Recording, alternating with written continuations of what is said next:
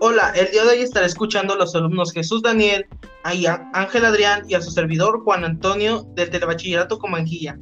Hoy les hablaremos sobre, la pregunta, ¿eres tonto si puedes copiar en un examen y no lo haces? En lo personal yo pienso que no se debe de hacer eso, porque no todos tenemos la posibilidad de copiar, debemos hacerlo, no debemos hacerlo, pero sin embargo muchos lo hacemos eh, no considerando eh, las consecuencias. ¿O tú qué piensas, Daniel? Yo pienso que no, no, tampoco me parece justo, pero a la vez sí. No porque, como tú dices tú, las consecuencias a veces son más grandes que las, ¿cómo se puede decir? Que... Las mismas acciones. Que las acciones, ajá. Y sí, porque a veces no hay de otra pero como tú dices, ahí las consecuencias son mayores. Exacto, ¿y tu opinión, Adrián? Bueno, yo pienso que si tienes la posibilidad de copiar en un examen y no lo haces, eres tonto porque es una oportunidad que se te presenta y la estás desaprovechando. Bueno, eh, es la opinión válida. Creo que mi respuesta está basada en las ideas de muchas personas que creen lo mismo, pero como lo digo, o sea, eh, no, no, no, debemos, no debemos hacerlo más, sin en cambio, sin en cambio todos lo hacemos. O sea, es algo que eh, se nos da la oportunidad y muchos lo hacemos sin pensar. En las consecuencias. ¿O, tú qué piensas, Adrián? Bueno, y sí está mal hacerlo, pero son oportunidades que se te presentan pero también para copiar un examen se necesita ser muy inteligente. Porque existe la posibilidad de que te descubran. Si te pasa eso, entonces quiere decir que serías un tonto. Exacto. ¿Y tu opinión, Daniel? Mm, pues yo me basé en mi respuesta en la ética de Kant. O sea, sí. Tus acciones no son buenas ni malas, sino dependiendo. Si tú piensas que tu acción es mala, pues va a ser mala. Si tu acción piensa que es buena, pues es buena.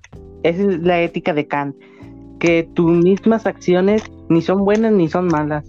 Tú las haces buenas o malas. Exacto.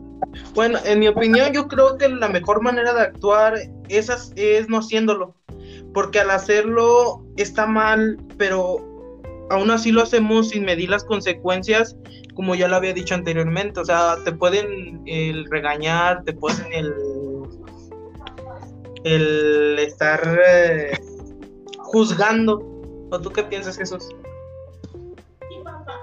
Eh, igual pienso lo mismo que tú, ya que a veces las consecuencias son terribles y a veces hasta te expulsan por, a veces que te cachan haciendo trampa, porque eso es trampa, pero pero como te digo, también lo contrario, o sea, si, si, lo copias es una oportunidad de que tú no repruebes, pero también es un alto riesgo de que te cachen y te lo quiten y hasta que te reprueben.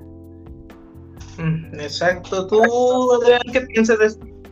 Pero también el copiar te puede ayudar a aprender mejor sobre un tema, porque puede ser que no entendiste un tema y ya al ver los resultados y el procedimiento sobre el problema de alguna materia, te puede ayudar mejor a entender el, el tema y eso ya no sería más bien como copiar, no sería como más enseñarte bien.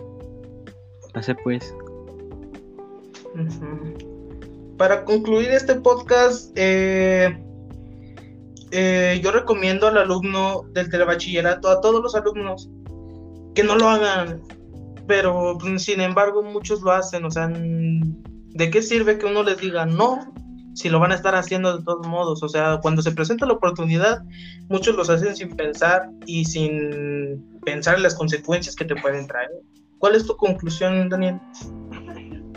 Que yo les recomendaría también a lo del telebachillerato que mejor estudien y se esfuercen, porque eh, al hacer trampa las consecuencias son graves.